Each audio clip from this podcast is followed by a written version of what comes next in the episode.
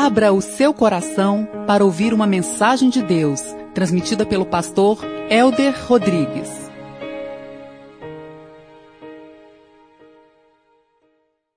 Romanos capítulo 6, verso 1. Louvado seja o nome do nosso Senhor Jesus Cristo. A palavra do Deus eterno diz: Que diremos então?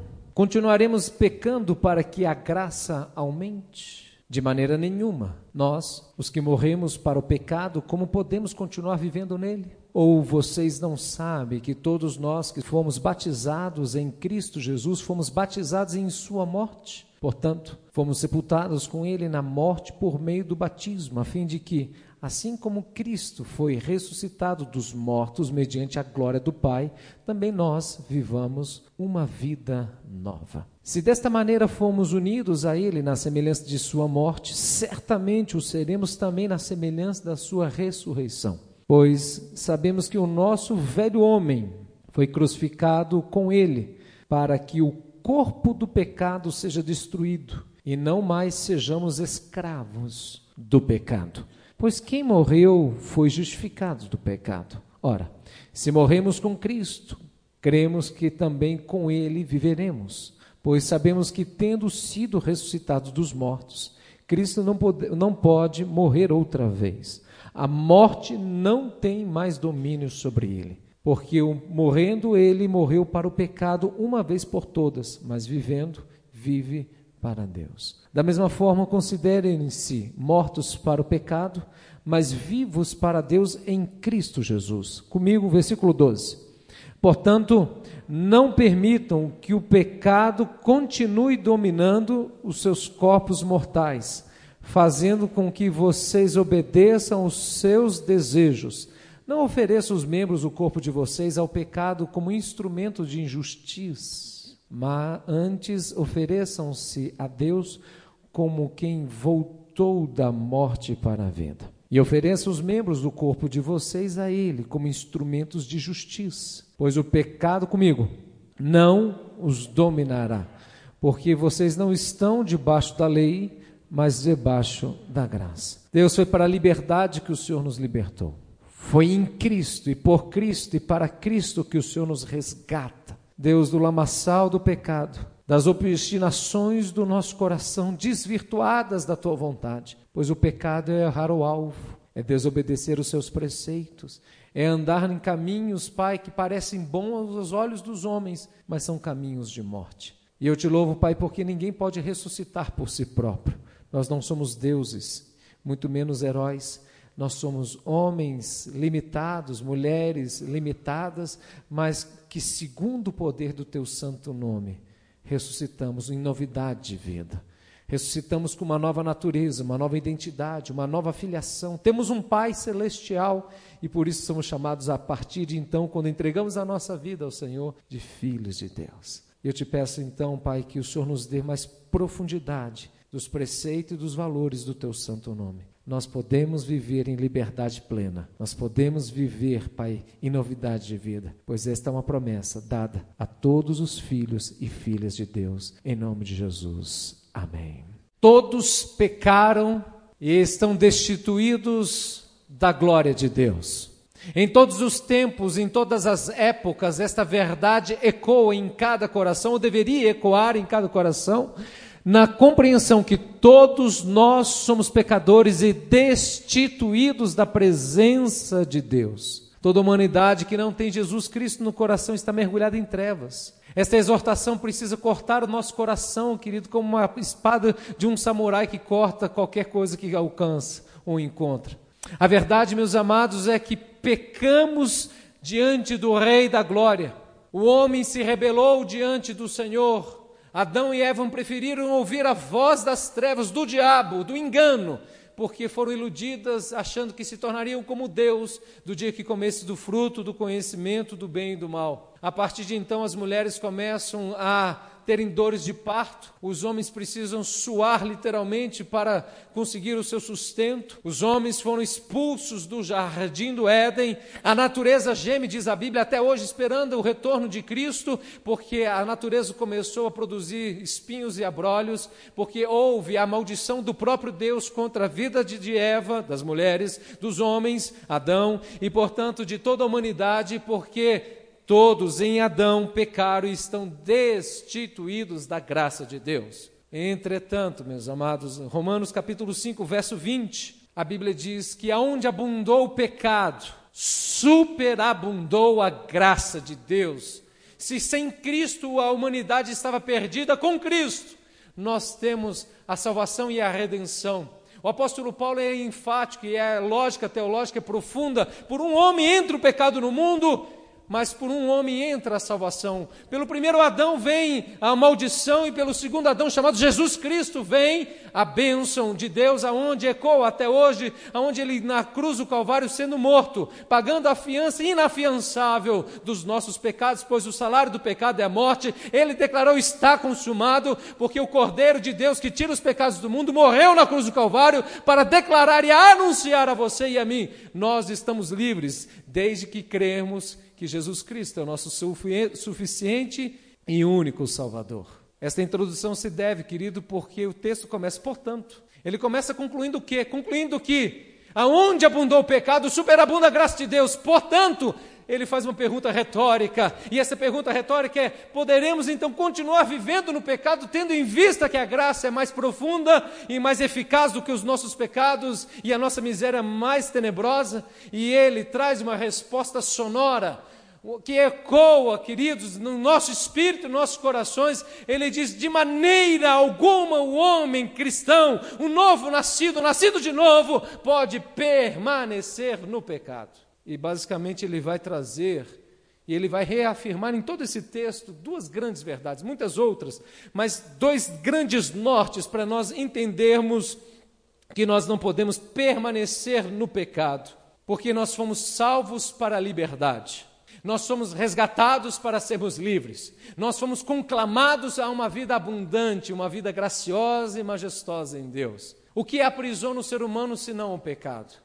Nada aprisiona mais a humanidade, os homens, as mulheres, os jovens, do que o pecado. O pecado traz culpa, condenação, medos e tormentos na alma. Mas em Cristo, é por Cristo e para Cristo, queridos, que nós somos chamados e somos resgatados de todo aquilo que nos levava a uma vida de engano ou uma vida desconectada dos propósitos e do entendimento do nosso Senhor. Dois grandes argumentos ele usa. Ele diz: Nós morremos com Cristo. O que ele está trazendo é uma analogia, queridos, assim como Cristo morre na cruz do Calvário no sentido de entregar voluntariamente, ninguém tira a vida de Cristo, ele entrega, ele é Deus, ele é o Senhor, da mesma maneira que Cristo entregou voluntariamente a sua vida para nos dar vida e abundância ou, ou nos salvar. Quando nós entregamos a nossa vida a Cristo, nós estamos dizendo: a minha vida não me pertence, a minha vida não é cara a mim mesma, a minha vida agora pertence a um Senhor, a minha vida agora pertence a Deus, e portanto, por Ele, eu entrego a minha vida a Ele. Vocês já viram aqueles filmes, tipo dos samurais, que algum, um, um homem vai lá e resgata uma pessoa que está quase para morrer, ele restaura essa pessoa, e nessa cultura diz que aquele homem agora se torna escravo por onde ele vai, agora ele segue, porque ele diz: Não, ele salvou minha vida e agora eu tenho um preço, uma dívida a pagar, e esta dívida a pagar é a minha própria vida, que eu vou segui-lo e vou protegê-lo, porque ele me salvou. Meus amados, nós não temos como pagar ao Senhor aquilo que o Senhor fez, guardadas as devidas proporções deste exemplo, meus amados, eu preciso entender que se eu entregar a minha vida a Cristo, eu morri com Cristo.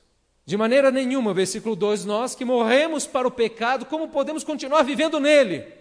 Ou vocês não sabem que todos nós fomos batizados em Cristo Jesus? Fomos batizados em Sua morte. Ele usa dois, dois fundamentos teológicos: a morte e a ressurreição. A morte se dá por meio de um batismo.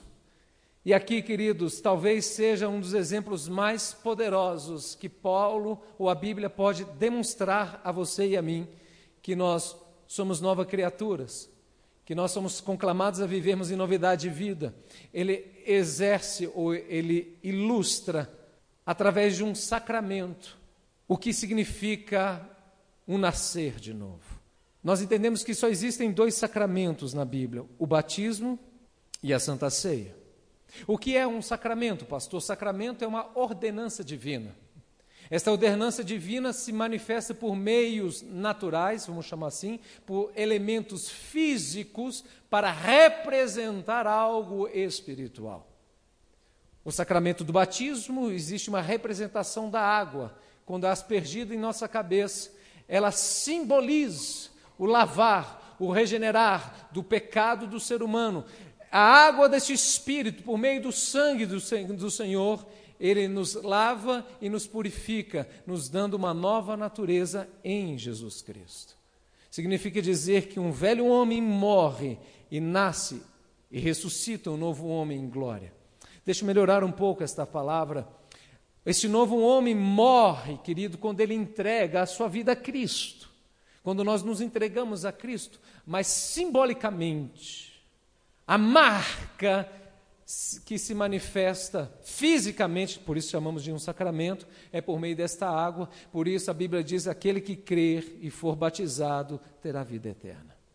O batismo não salva as pessoas, o batismo é uma testificação e uma confirmação daquilo que o Senhor fez já em primeiro momento.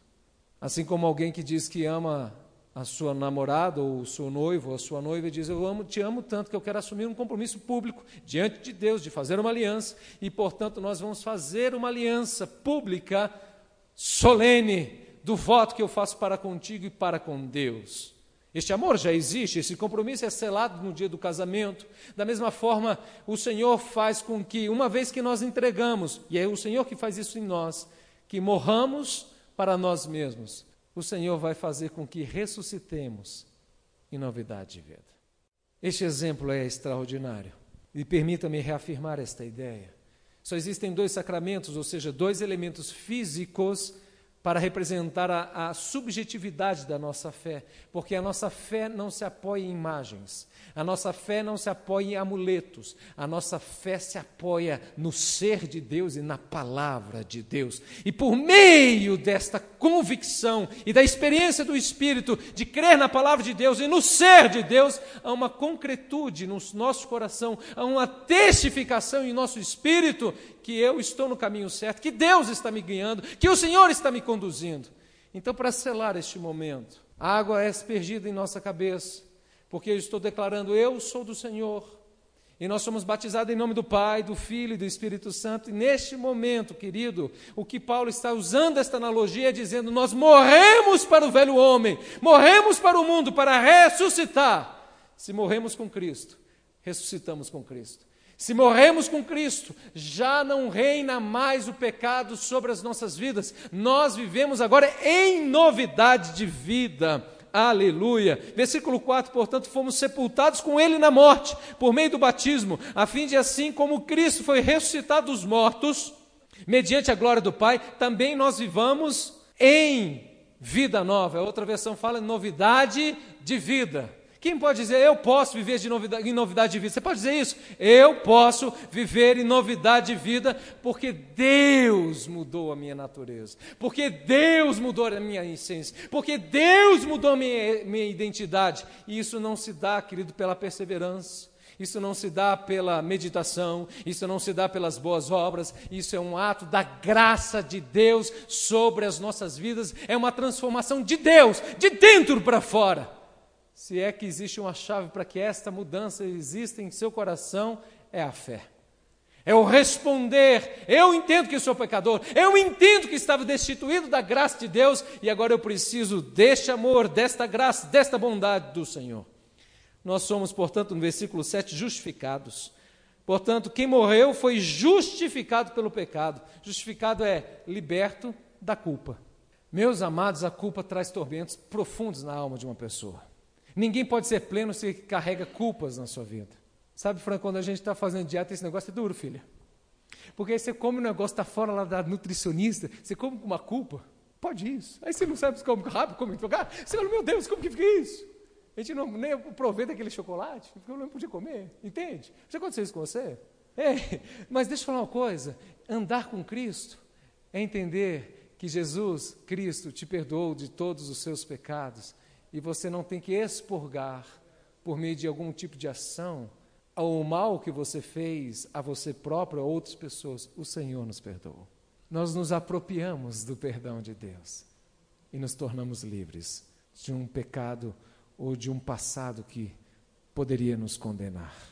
Quantos pais que passaram por momentos traumáticos e divorciaram e eles tentam de uma forma ou de outra compensar os seus filhos com presentes ou muitas vezes com até uma alienação parental, porque eles carregam em si uma culpa e querem agredir o outro, e eles vivem uma relação, querido, conflitosa com o seu filho ou a sua filha, porque no fundo ele não vive bem com não vive bem mais com sua ex-esposa ou seu ex-marido, e eles tentam de uma forma ou de outra compensar coisas, e isso só leva mais, querida, condenações.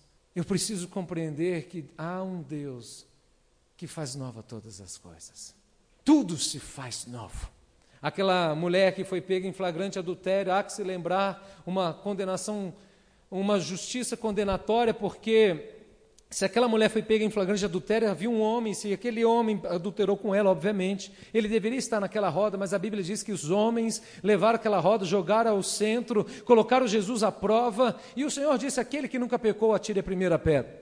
E quando todos aqueles homens, os seus algozes, do mais velho aos mais novos, vão jogando as pedras no chão em vez de atirá-las, as pedras, Jesus Cristo que escrevia no chão para não colocar aqueles homens num sentido, um sentimento de acusação, porque eles estavam acusando Cristo, colocando Cristo numa situação delicada, e juntamente aquela mulher, Jesus diz: O amor não age inconvenientemente, eu não vou ficar aqui peitando vocês, por isso eu me inclino enquanto escrevo, para que vocês reconheçam que vocês são pecadores. E a Bíblia diz que aqueles homens, dos mais velhos aos mais novos, deixam aquelas pedras e aquela mulher permanece ali. E a cena é muito forte. Jesus vai ao encontro daquela mulher e diz: Os teus pecados estão perdoados. Vai e não peques mais. Ele está dizendo: Os homens que te condenam, eu te perdoo.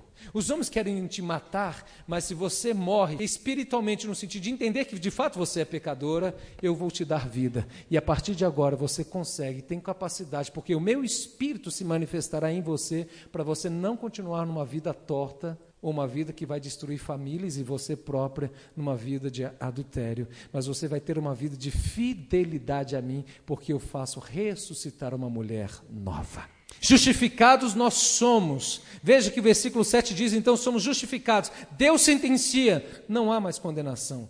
E se nós somos justificados, nós devemos viver em santidade. E viver em santidade é o poder do Espírito na sua vida para que nós vençamos a inclinação do pecado em nossas vidas. Versículo 8: Se morremos com Cristo, também com Ele viveremos. A morte de Cristo é a nossa morte, a ressurreição de Cristo é a nossa ressurreição.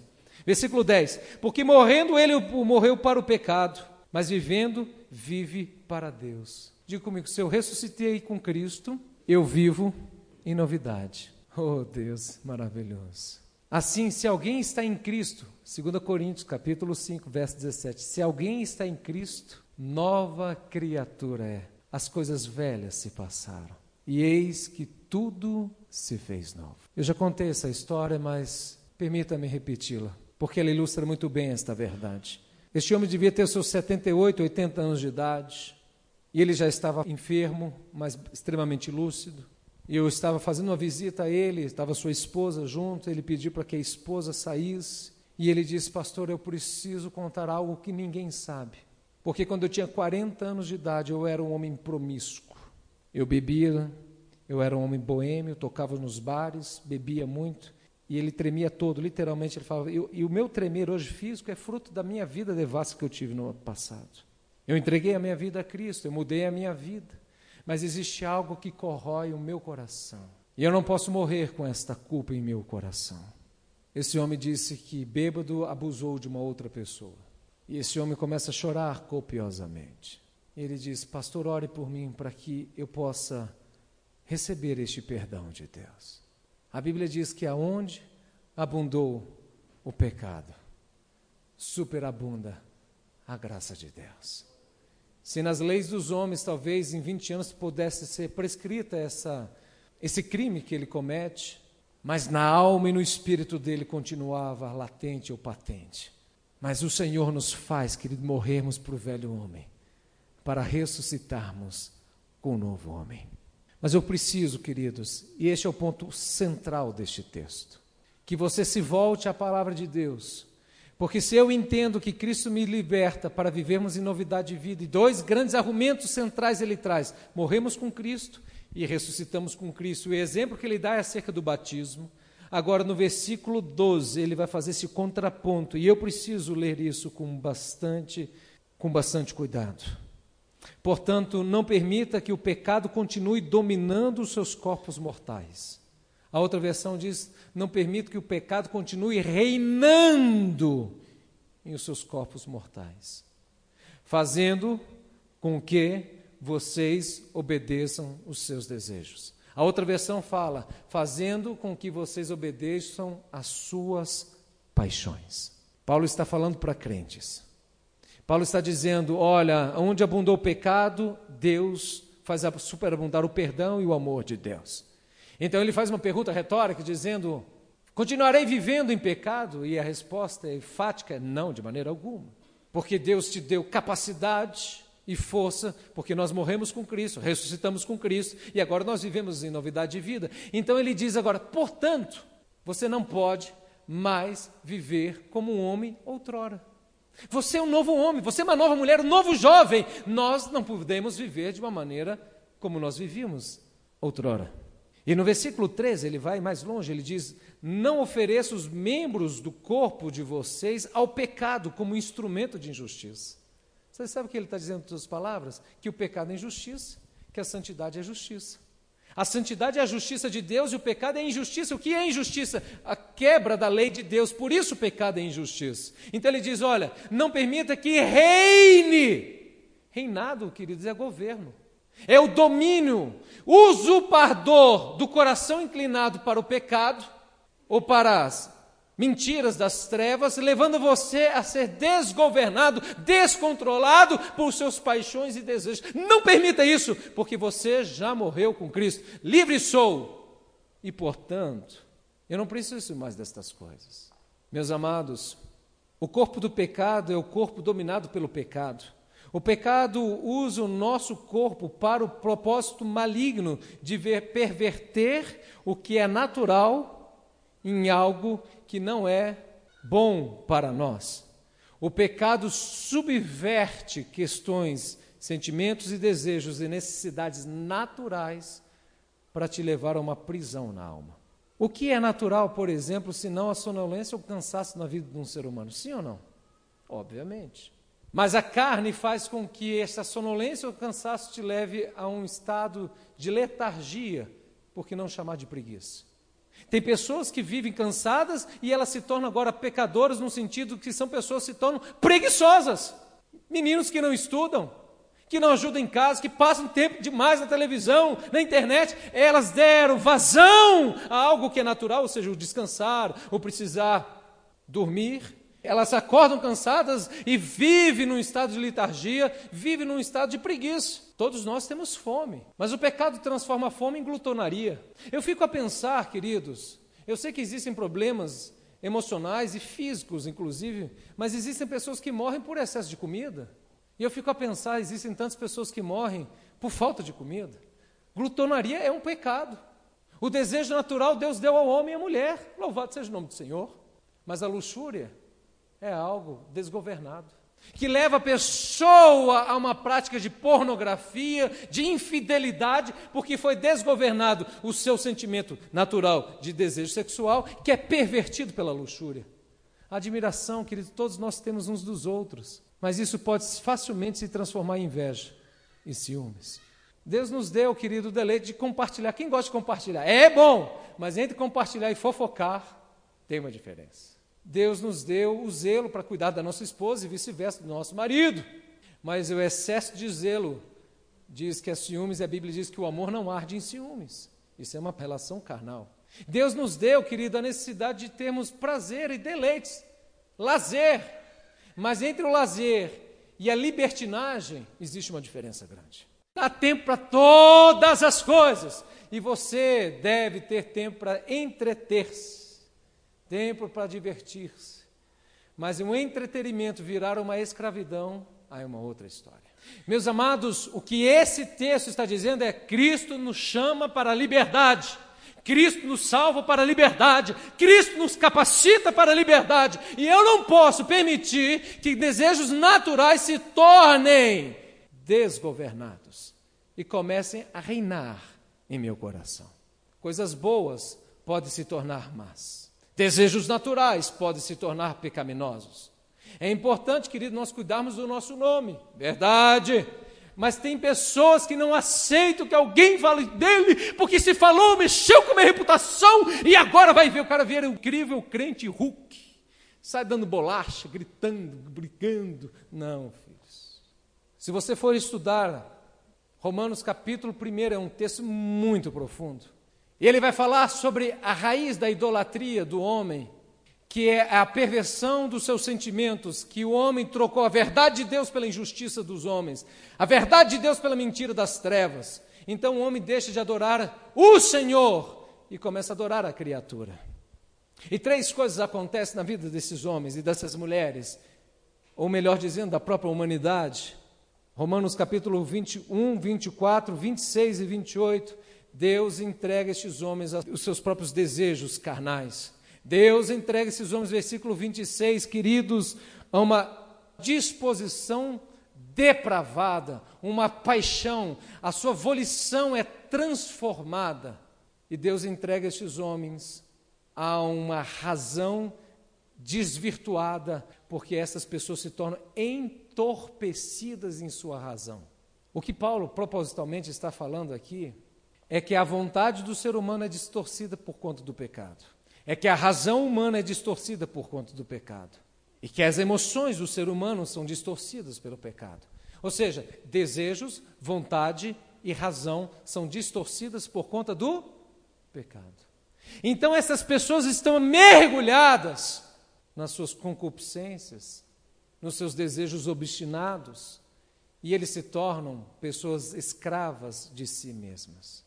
A luxúria é uma mentira, porque o homem fala, mas se eu extravasar esta luxúria, se eu tiver uma relação ilícita, se eu ir na pornografia, se eu for na internet, eu dou uma aliviada. Ei, queridos, isso é uma mentira, porque quanto mais você faz isso, mais você alimenta a sua carne, mais você alimenta um sentimento que desgoverna a sua alma e mais preso você se torna. A fidelidade é a liberdade. Este raciocínio serve para todas as questões, queridos, que envolvem a nossa vida. Pessoas ficam escravas da bebida, pessoas ficam escravas da comida, pessoas ficam escravas da sua reputação, pessoas ficam escravas, queridos, do entretenimento, pessoas ficam escravas do, dos prazeres mundanos e carnais, porque foram desgovernados daquilo que de fato desonra o nome do Senhor. E quando isso acontece conosco, Veja, deixa eu reafirmar isso. Paulo está falando para crentes. E quando ele diz: Não permita que o pecado reine em seus corpos mortais, fazendo com que você satisfaça os desejos da sua paixão. Sabe o que, que nós falamos? Não tem problema. Eu aprendi com o Fabinho no acampamento dos homens. Não tem nada a ver. Está tudo certo. É, eu faço isso, não tem nada a ver. Os tempos são outros. Meus pais são caretas, o pastor é radical, a Bíblia é antiquada. Você começa a usar, querido, uma série de argumentos falaciosos, mentirosos, para tentar justificar o injustificável. Mas no fundo você está escravo. Querido, você está bebendo demais? Não, pastor, eu bebo socialmente. Então para, não quero. Por quê? Não, porque eu só bebo socialmente, de segunda a segunda. Ei, jovens, você conseguiria entregar um mês da sua vida o PS4 para Jesus? Um mês! Sem jogar joguinhos na internet. Um mês! Não, pastor, o que, que é isso? Possivelmente você está escravizado e você não percebe isso. Você chamaria Jesus para jogar junto com você? Jesus, vamos jogar aqui junto. Vem aqui, Jesus. Vem aqui, Jesus. Deixa eu jogar aqui e fica com. O cara até bala.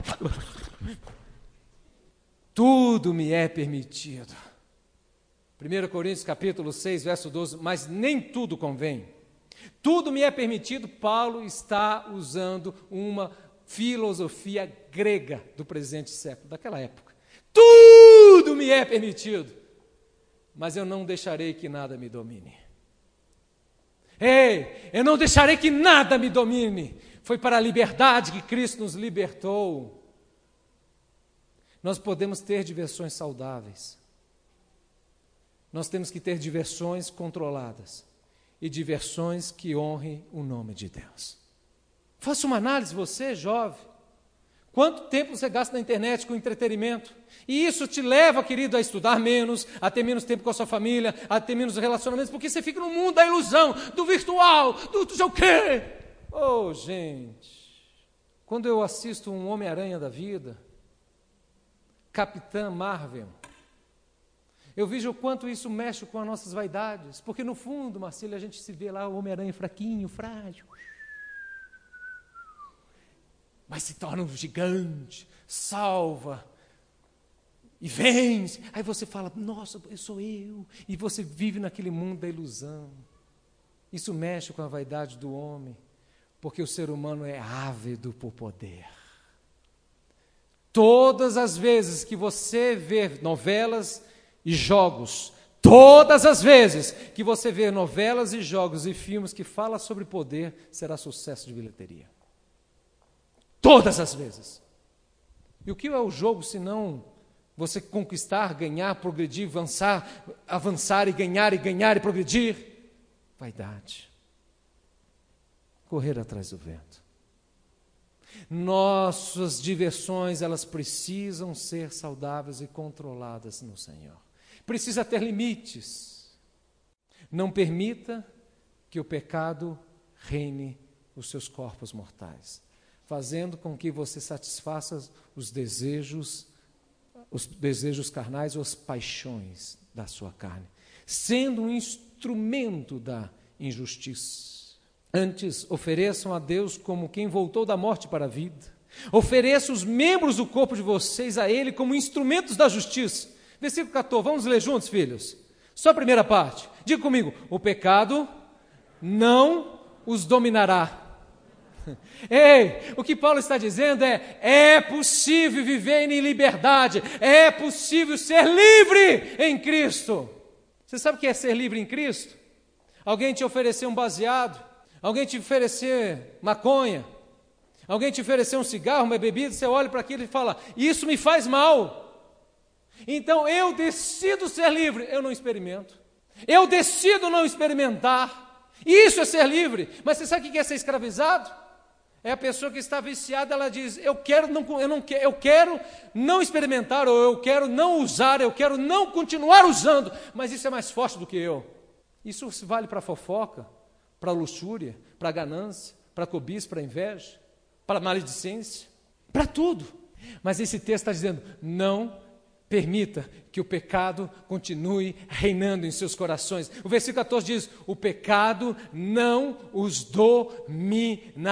O que a Bíblia está dizendo é que é possível sim nós vivemos em novidade de vida, livres e libertos pelo poder do Espírito Santo.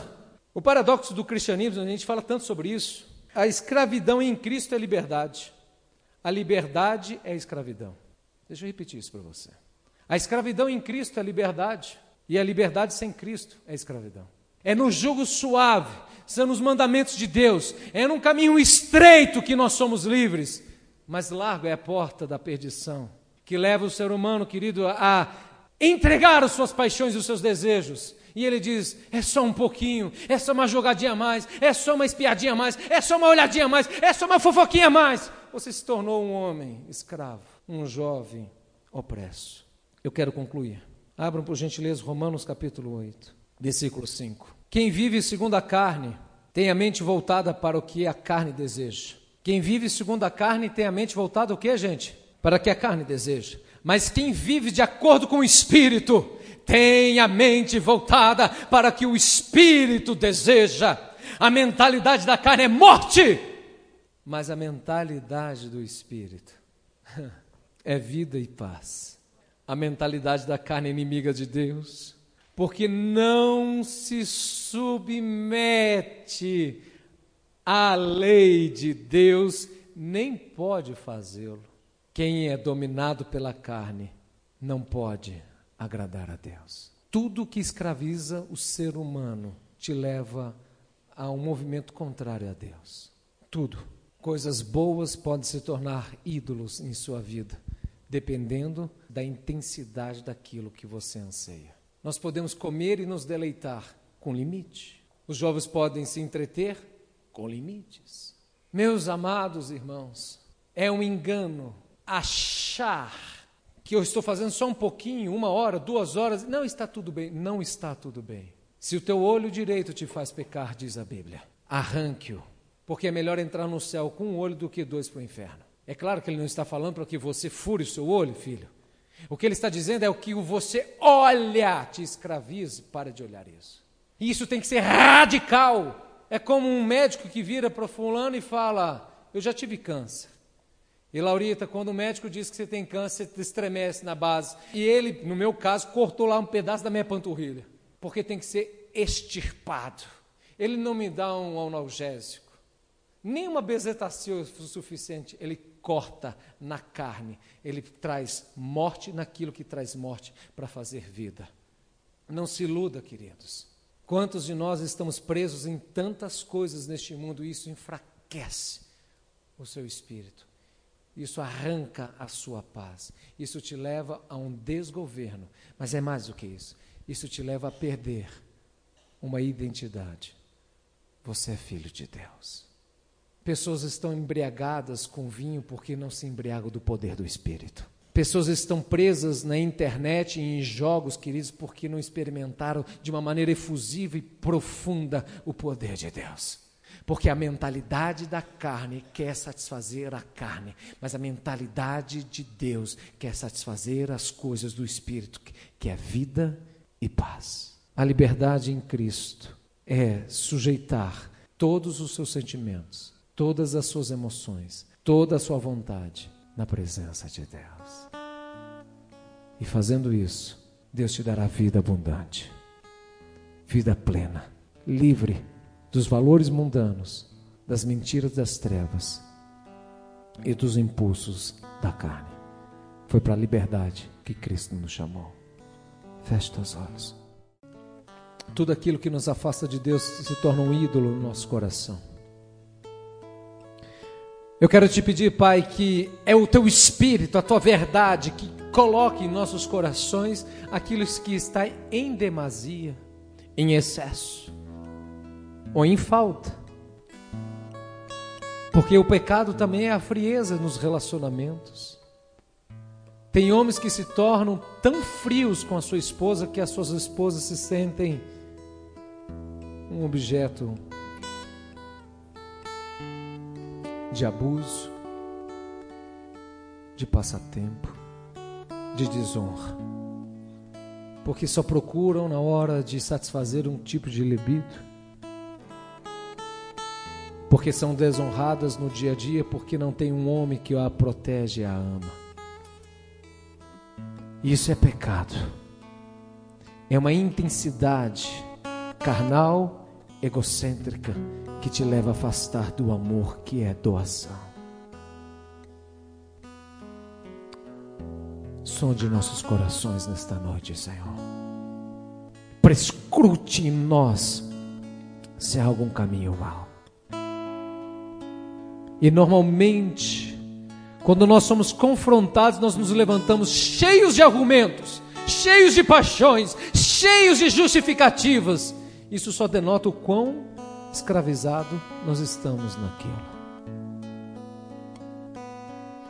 Diante do pecado não existe justificativa senão o arrependimento. Oh Deus, liberta-nos, transforma-nos. Foi para a liberdade que Cristo nos libertou. Viveremos ainda no pecado? De modo algum. Que o Espírito da verdade fale ao seu coração daquilo que convém, daquilo que é justo, de boa fama aquilo que é verdadeiro e que é santo, respeitável. E que você entregue suas paixões e os seus desejos para ser livre e liberto da opressão do pecado, do reinado do pecado, que faz com que obedeçamos as nossas paixões e que nos leva como instrumentos da injustiça. Faça-nos, Deus, instrumentos da justiça por meio da obediência, por amar ao Senhor e por compreender que o teu jugo é suave e leve e que nós podemos viver de uma maneira graciosa e poderosa, plenitude de sermos livres do pecado, do mundo, da carne e das trevas. Eu te abençoo e que esta paz e esta verdade reine em cada coração, em nome de Jesus. Amém. Deus, muito obrigado pelo teu grande amor, que a, a luz do Senhor Jesus Cristo resplandeça sobre o seu coração, que você sinta efusivas transformações pelo poder do Espírito e uma relação permanente do amor e do cuidado do Deus Pai sobre a sua vida. Que esta graça, que este amor te alcance hoje e para todo sempre. Amém. Você ouviu uma mensagem do pastor Helder Rodrigues, apresentador do programa de rádio Caminho Santo, em mais de 250 emissoras em todo o Brasil. Ouça também o Culto Brasil, transmitido ao vivo da Igreja Presbiteriana Manancial em Brasília. Acesse www.pregaçõesevangélicas.com.br e seja abençoado a qualquer hora.